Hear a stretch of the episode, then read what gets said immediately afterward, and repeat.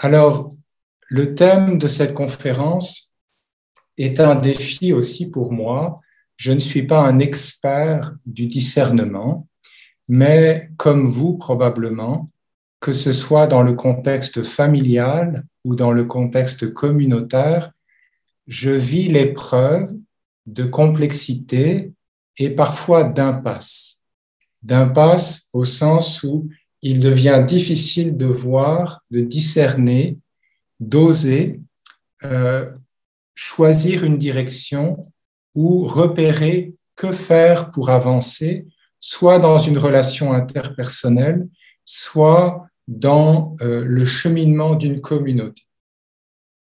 Alors ce soir, je commencerai par nous situer dans le contexte actuel où bien des espoirs communs sont contrariés et notre capacité à anticiper, à prévoir est souvent prise en défaut par des crises à répétition. À partir de là, j'essaierai d'expliquer une distinction que je crois importante entre les espoirs au pluriel et l'espérance au singulier.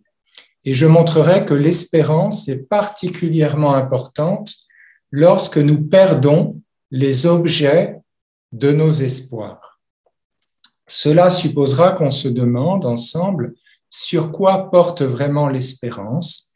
Et puis, malgré tout, j'essaierai de regarder le défi quotidien où nous devons gérer, administrer, prévoir des possibles que nous pouvons nous figurer, des objectifs communs, et en même temps espérer ce que j'appellerais l'impossible pour nous, ce que nous ne concevons pas encore comme étant possible.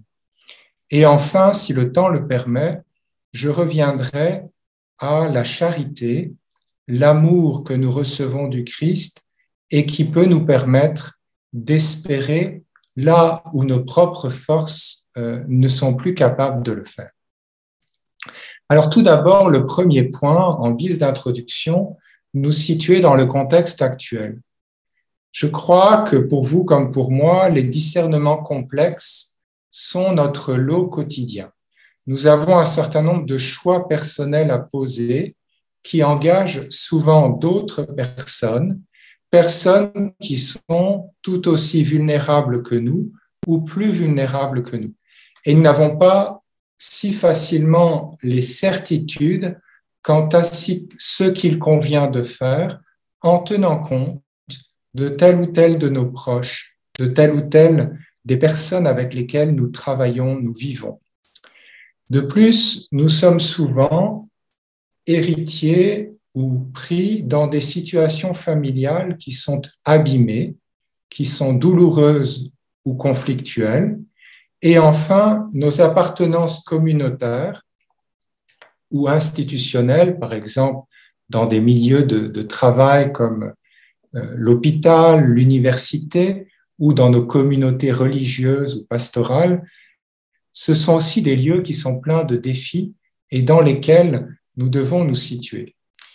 Mais la complexité qui, dans laquelle nos discernements doivent se construire n'est pas due simplement à tel ou tel contexte. La complexité est plus profonde, on pourrait l'appeler structurelle. D'abord, dans notre condition humaine, nous engageons toujours nos actions, notre liberté, nos désirs avec une grande part d'incertain, sans garantie de résultat. Et c'est pour cela que pour les choses les plus importantes de la vie, par exemple, nous faisons des promesses. Nous promettons un conjoint, à une communauté, euh, un engagement indéfectible, alors que nous savons très bien que nous ne maîtrisons pas les circonstances de la vie, ce qui va arriver demain, la santé la maladie, etc. Faire une promesse, c'est tenter d'offrir une garantie autant que nous le pouvons à partir de notre volonté sur ce que précisément nous ne pouvons pas contrôler. Et puis, les situations dans lesquelles nous vivons sont toujours héritées. Nous n'arrivons jamais dans une situation qui est un terrain vierge, où chaque chose est à sa place. Nous arrivons dans des situations, dans des contextes qui sont essentiellement bouleversés. Et cela restreint nos marges de manœuvre. Nous avons parfois l'illusion euh, que nous sommes des sujets libres dans un monde où les possibles sont tous ouverts. Mais ça, c'est une fiction. Nous sommes des sujets humains qui devons essayer de conquérir des zones de liberté, des marges pour agir. Ça n'est pas un donné primitif, c'est un combat. Enfin, nos communautés, nos institutions, je crois qu'il faut l'admettre sans trop se, voiler la face, sont traversées par le péché. Qu'est-ce que j'entends par là? C'est que il n'y a pas simplement les défaillances de telle ou telle personne. Il n'y a pas simplement euh, ce qui est obscur en moi et dans les autres à titre individuel. Mais nos institutions ont des blocages consentent à des modes de fonctionnement qui parfois ne sont pas acceptables, sont parfois même scandaleux, et cela parce que la mise au clair, les remaniements, soit nous ne savons pas comment les faire, soit ils sont tellement onéreux que nous n'avons pas le courage de les entreprendre. Donc la complexité dans laquelle nous devons discerner, agir, cheminer, elle nous en sert. Et l'enjeu pour nous, avec les ressources de notre foi, c'est d'acquérir de plus grandes marges de liberté, d'action, de lucidité. Et ça ne va pas de soi. Je crois qu'il y a des éléments dans notre temps présent qui fragilisent particulièrement nos perspectives parce que les crises s'accumulent. Il y en a une qui est considérable que souvent on sous-estime, c'est la crise écologique qui est très bien diagnostiquée au moins depuis le début des années 70. Ça fait plus de 50 ans.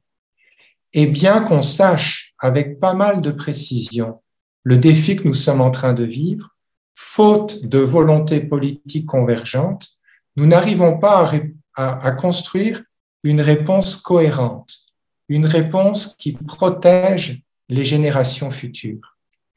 Et puis, nous avons été surpris à répétition par la crise financière de 2008, par la Covid en 2020, et puis tout récemment, spécialement en Europe, par la guerre d'agression en Ukraine et l'instabilité que cela génère.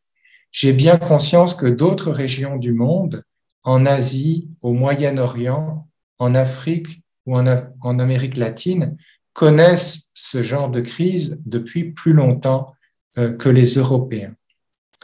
Alors, il y a quelque chose qui change, je crois, dans notre capacité collective de discerner, c'est que nous percevons aujourd'hui que notre capacité de prévision ou d'anticipation est faible.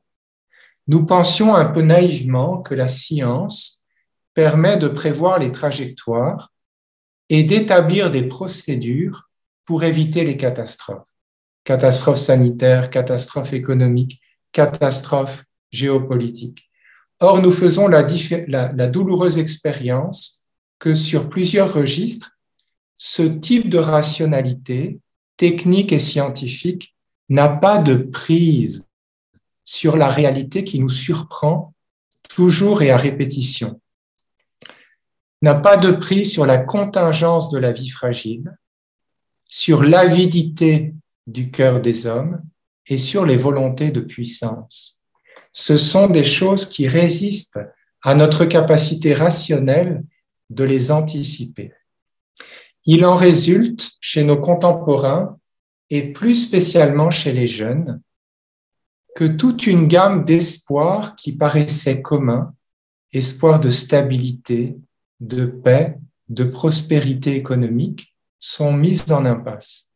Et les jeunes en souffrent particulièrement.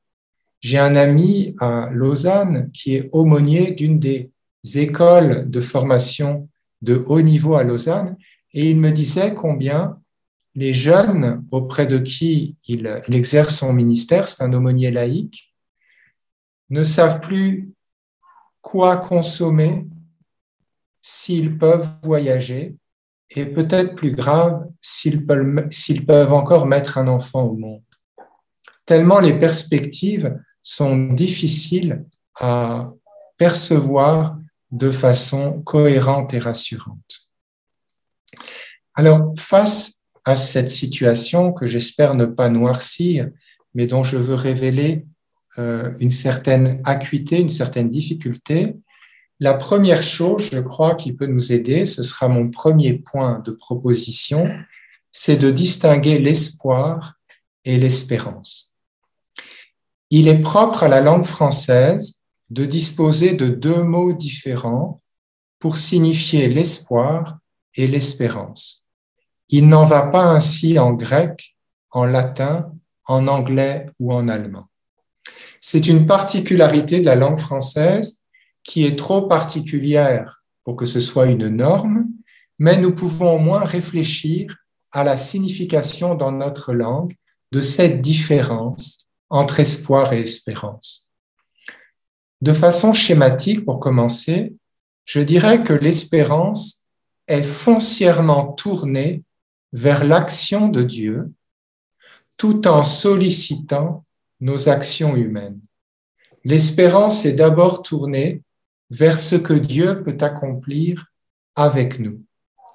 Tandis que l'espoir, c'est une propension humaine à se projeter vers l'obtention d'un bien que nous désirons, que nous ne possédons pas encore, qui est difficile à atteindre, mais qui n'est pas impossible.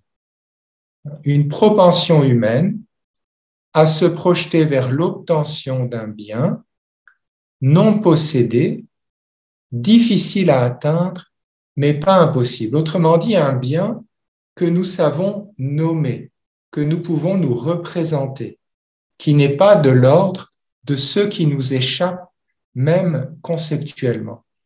Je vous donne deux exemples. Euh, aujourd'hui, je, vais bientôt avoir 50 ans et quand j'étais plus jeune, disons il y a encore 15-20 ans, j'avais l'espoir de gravir le Mont Blanc. C'était encore dans l'ordre du possible. Mais aujourd'hui, j'ai mal au genou, de façon chronique, au genou droit, et donc je sais que gravir le Mont Blanc n'est plus parmi les choses que je peux faire. Je pourrais peut-être arriver en haut, mais je ne saurais pas comment redescendre. Voyez, je n'ai plus l'espoir de gravir le Mont Blanc parce que j'ai réalisé que ça n'est pas possible pour moi. En revanche, j'ai vraiment l'espoir, sans avoir de garantie, de visiter mes frères à Ottawa et à Montréal en janvier prochain et de visiter mes frères et mes sœurs à Vancouver et à Squamish en juillet. C'est un espoir, c'est-à-dire que ça n'est pas impossible, je peux me représenter ce que cela signifie et en même temps, je sais qu'il suffirait d'une nouvelle vague de la COVID à cette période de l'année pour que ça devienne très compliqué. Donc, vous voyez, c'est difficile à atteindre, mais ça n'est pas impossible. Je peux en avoir l'espoir. Alors que gravir le Mont Blanc, je sais que c'est fini pour moi. L'espoir est un phénomène humain qui n'a pas de garantie de résultat, mais qui est bien utile dans la vie pour entreprendre des choses. Tandis que l'espérance reçoit sa forme, son contenu, non pas de mes capacités, de mes possibilités natives, mais d'une promesse. Et ultimement, de Dieu lui-même qui me donne cette promesse. Cela fait une grosse différence parce que l'espoir humain s'anéantit devant ce qui est impossible pour moi, alors que l'espérance peut affronter l'impossible sans disparaître. Et c'est même face à ce qui me paraît impossible que l'espérance a la plus haute pertinence et particulièrement nécessaire. Mais bien sûr, devant l'impossible, il faut avoir de bonnes raisons d'espérer. Et celles-ci sont données par Dieu. C'est sa promesse et sa personne. Et en fin de compte, Dieu se promet toujours lui-même dans ses promesses. Il n'y a pas d'autre objet de la promesse de Dieu que Dieu lui-même. Sans qu'il soit domesticable, sans que je puisse mettre la main dessus, il est mon seul objet d'espérance. Voyez, les autres, j'en ai peut-être, je peux les figurer ou ne pas les figurer, mais ils sont toujours secondaires par rapport à Dieu qui s'est promis lui-même à son peuple. À partir de cette première qualification de la différence entre l'espoir et l'espérance, j'en viens au deuxième point de ma présentation. Quand nos espoirs se heurtent à des impasses, je peux espérer encore au-delà du représentable, de ce qui a pour moi un profil que je peux identifier. Lorsque les espoirs légitimes que nous partageons ou que nous partagions perdent leur objet, par exemple, malheureusement, la paix dans tel ou tel pays aujourd'hui, ou le bonheur dans mon mariage.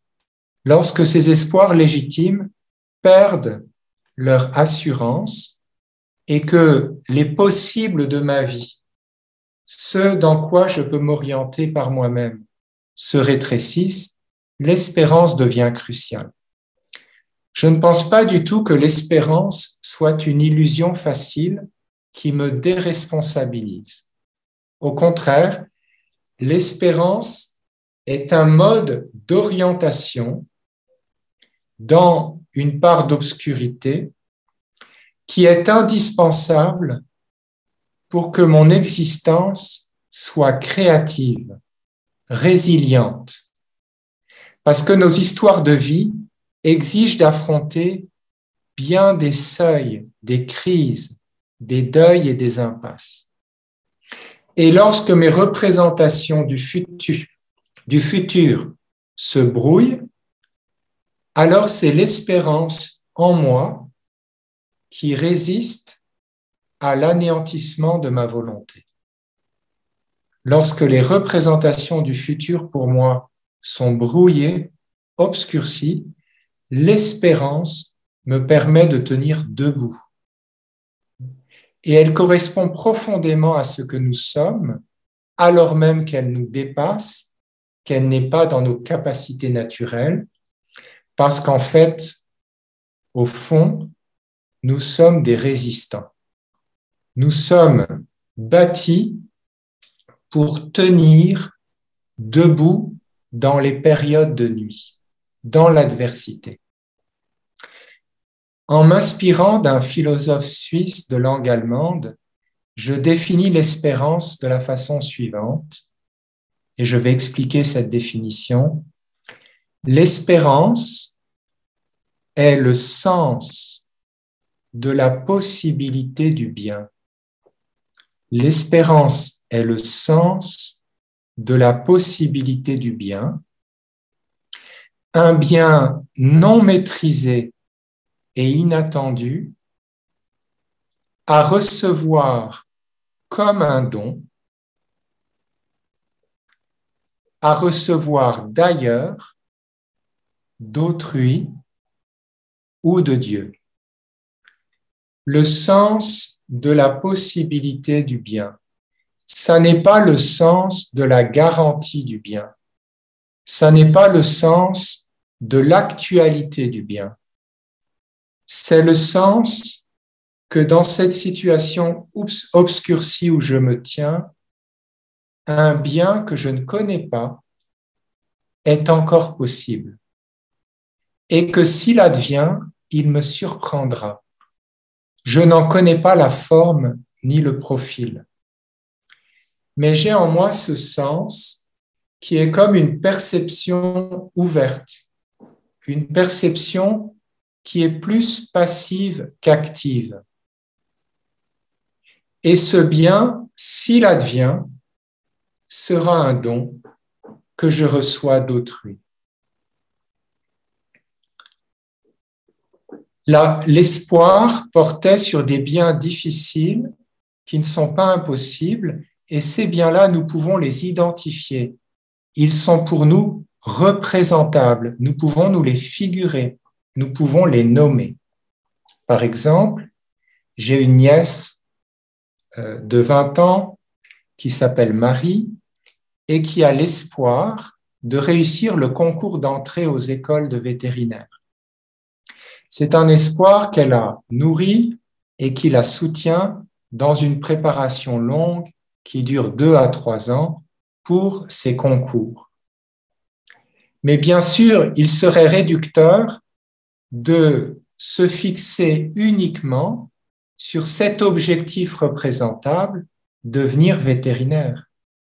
Car devenir vétérinaire n'épuise absolument pas la singularité, la richesse potentielle de ma nièce.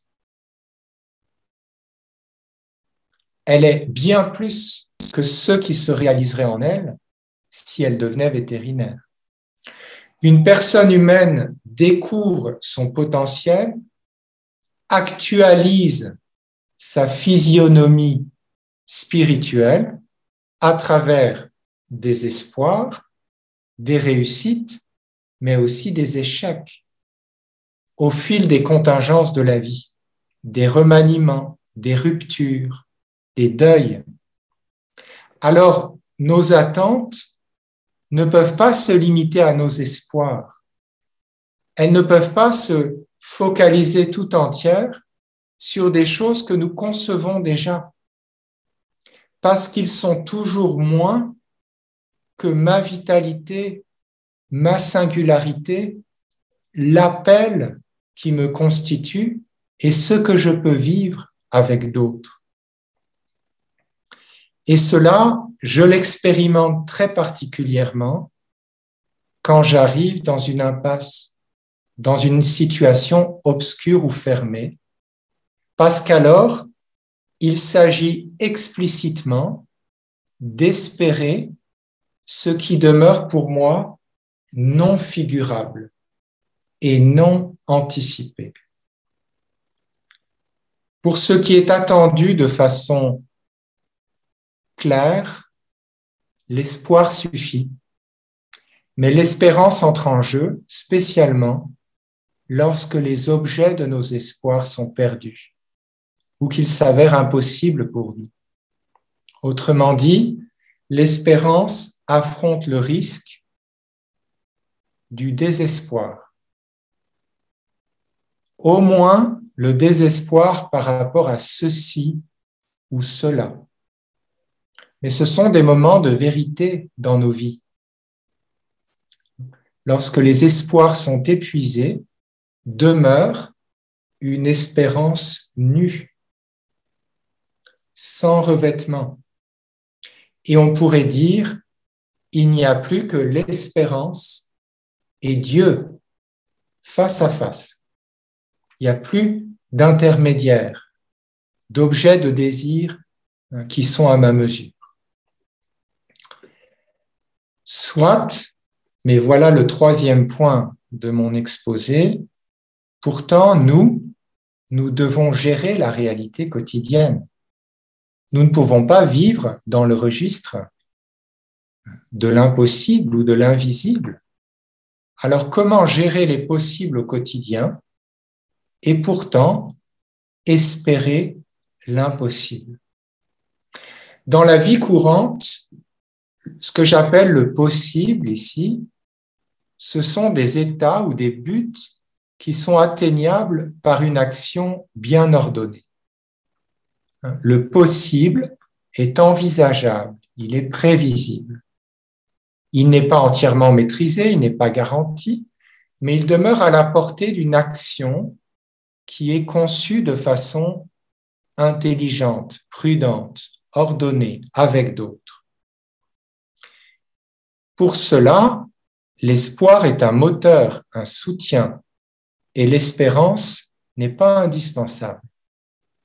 Il est tout à fait normal que nous vivions de façon ordinaire dans ce registre des objectifs qu'on peut nommer et qui sont atteignables à moyenne échéance par des ressources, par des actions. Par exemple, si je veux installer ma famille dans, dans un logement plus adapté, parce que nous avons accueilli un nouvel enfant, je dois poser un certain nombre d'actions intermédiaires.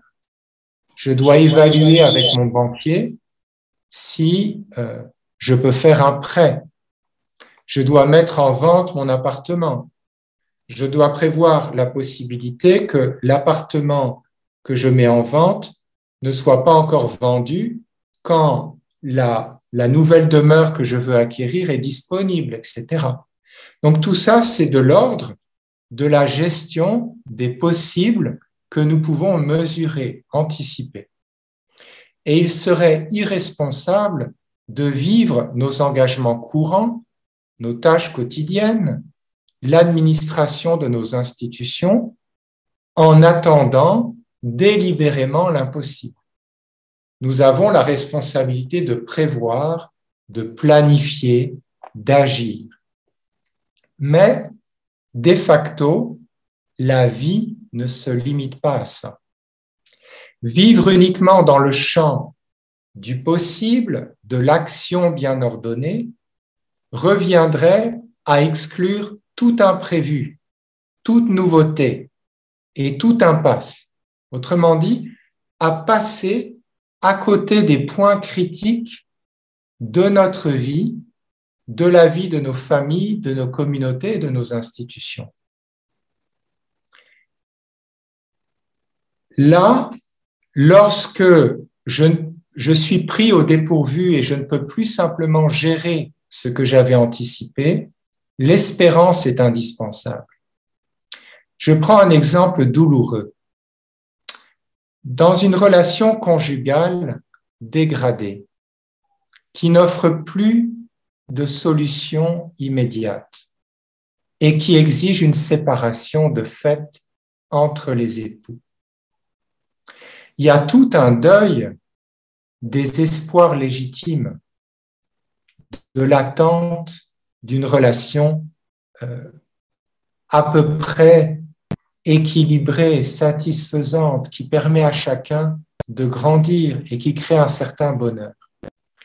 Précisément dans ce type de situation, il est vital d'espérer. Pas d'espérer qu'on va rafistoler la relation de couple, ça n'est peut-être plus possible. Mais espérer qu'une vie humaine est encore possible, qu'un bien relationnel peut encore advenir pour lui et pour moi, pour elle et pour lui. Même si je vis le deuil de toutes mes représentations, de mes attentes, Garder l'espérance dans une telle situation, ça ne diminue pas la souffrance, mais ça garde ouverte la possibilité d'un bien que je ne connais pas, à recevoir comme un don, alors que cette possibilité me paraît, selon mon jugement naturel, totalement démentie par le présent elle peut être maintenue ouverte par l'espérance. Il est possible que dans le cas de figure que j'ai évoqué, la séparation d'un couple, cette espérance n'émerge pas, qu'elle soit même entièrement éteinte ou neutralisée chez les conjoints qui se séparent et qui voient leur possibilité de vie heureuse s'effondrer. Mais alors, un proche peut néanmoins continuer d'espérer pour eux, pour chacun d'eux, sans imposer des projections, des paroles faciles, des possibles représentables qui relèveraient de l'espoir et non pas de l'espérance. Nous avons tous besoin, à un moment ou à un autre, de communauté d'espérance. Lorsque nous sommes trop fragilisés, nous ne pouvons plus espérer tout seuls. Je viens au quatrième point de ma présentation, la différence entre ce qui est impossible pour nous et ce qui est possible pour Dieu. J'ai dit tout à l'heure, nous avons la responsabilité dans notre champ quotidien d'administrer les possibles. Maintenant, si nous plaçons la différence entre le possible et l'impossible, pas simplement à notre échelle, dans notre champ d'action ordinaire, mais face à Dieu, sous l'action de Dieu. Que se passe-t-il? Je prends un nouvel exemple. Imaginons que je suis dans un conflit au travail et que toutes les ressources de ma patience naturelle sont épuisées.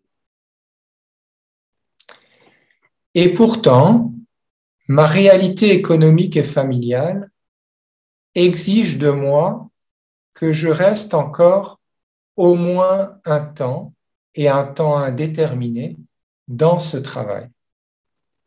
Et je n'ai plus, je ne reconnais plus en moi la capacité personnelle de supporter telle ou telle attitude désobligeante ou injuste de la part d'un collègue. Bien qu'il me soit naturellement impossible de supporter cela plus longtemps, je peux encore espérer recevoir comme un don une liberté, une patience qui ne viennent pas de moi. Je peux aussi espérer recevoir comme un don que des circonstances changent cette situation. Mais je sais qu'à ce stade, Dieu seul peut dilater ma patience. Et je peux l'espérer comme un impossible pour moi, mais impossible pour lui, comme un surcroît qui ne peut venir que de lui. Et vous pouvez décliner ça dans bien des situations où le dénouement nous paraît tout à fait hors de portée, entièrement obscur, mais je peux espérer ce qui, à vue humaine, est impossible pour nous. Pourquoi? Est-ce que c'est irrationnel ou est-ce que c'est fondé? Je crois que je peux l'espérer parce que plus radicalement que mes capacités et que mes impuissances et celles des personnes qui m'entourent, toute créature est disponible à l'action de Dieu. Toute créature peut être saisie, renversée, dilatée par Dieu. L'impossible a tel caractère, à tel individu, à telle nature, n'est pas impossible à Dieu. Et comme le dit à plusieurs reprises l'Évangile, déjà chez Marc et aussi chez Luc, l'impossible peut être espéré par celui qui croit. Mais attention, dire cela, ça ne signifie pas que par rapport à mes incapacités, à mes impossibilités, je peux me fixer sur des biens, des impossibles déterminés. ce serait agir comme Sarah et Abraham lorsque, après avoir reçu la promesse de Dieu qu'ils vont accueillir un enfant, ce qui est tout à fait impossible étant donné leur âge et la réputée stérilité de Sarah, eh bien, ils prennent en main eux-mêmes la réalisation de la promesse selon leur propre représentation. Et puis, Abraham s'unit à Agar, esclave ou servante de sa femme Sarah.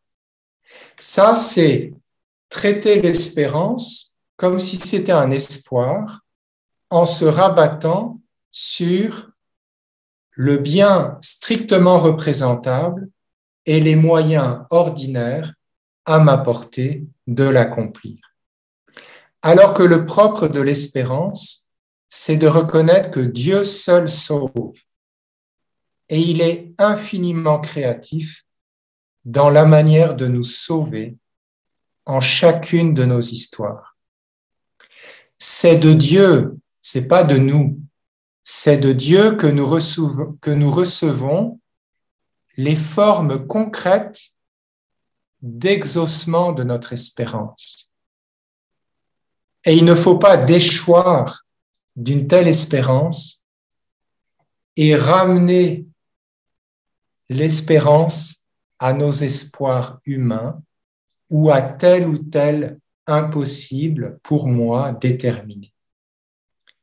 Ce qui me revient, c'est d'espérer parfois l'impossible, mais l'impossible tel que Dieu entend l'accomplir, l'impossible que je ne connais pas et que lui peut manifester dans mon histoire et dans l'histoire de nos institutions. J'en viens au dernier point de ma présentation. Quelles sont les conséquences de ce que j'ai présenté au sujet de l'espérance pour le discernement? Et là, je suis juste dans l'ordre d'une petite esquisse euh, soumise à votre euh, à votre discussion. Discerner autrement avec une espérance ouverte en Dieu même.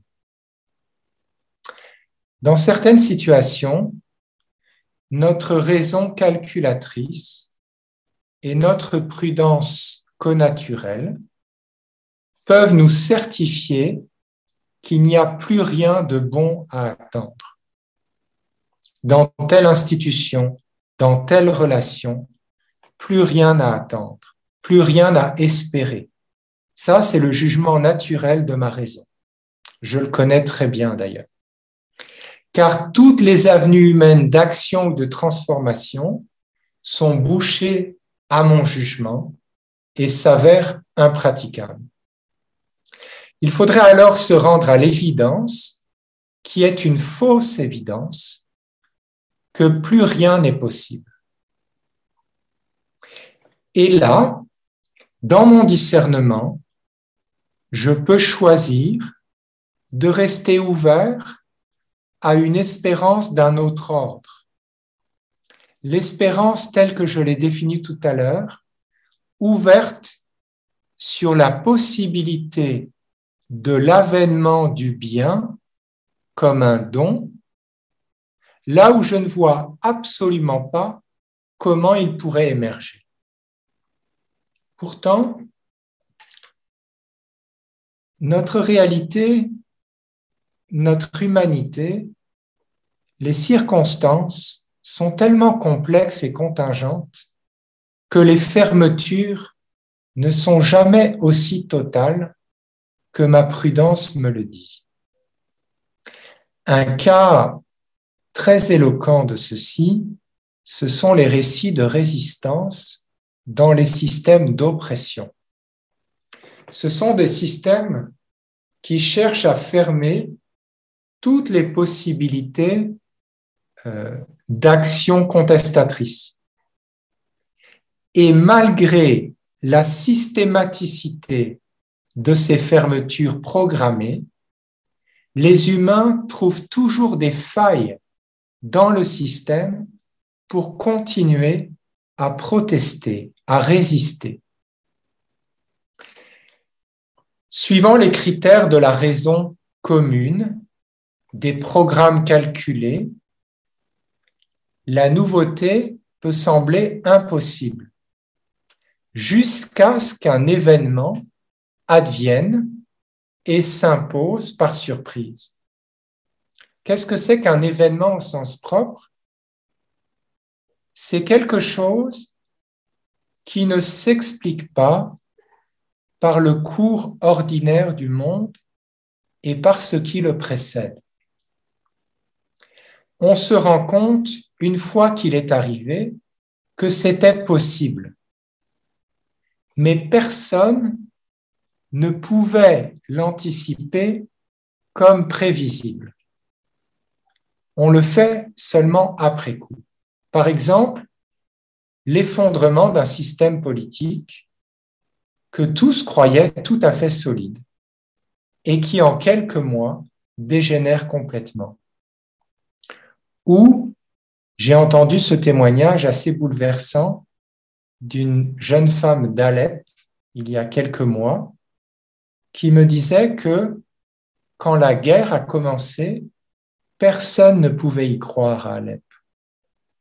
Tellement la vie paraissait stable. On se disait, c'est juste une bande de quelques voyous qui font de l'agitation.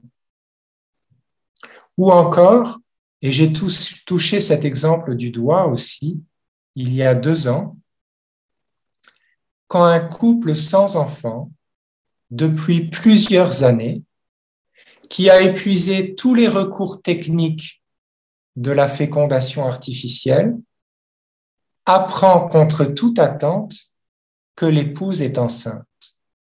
Ça, c'est un événement. On ne pensait plus que ça pouvait encore arriver.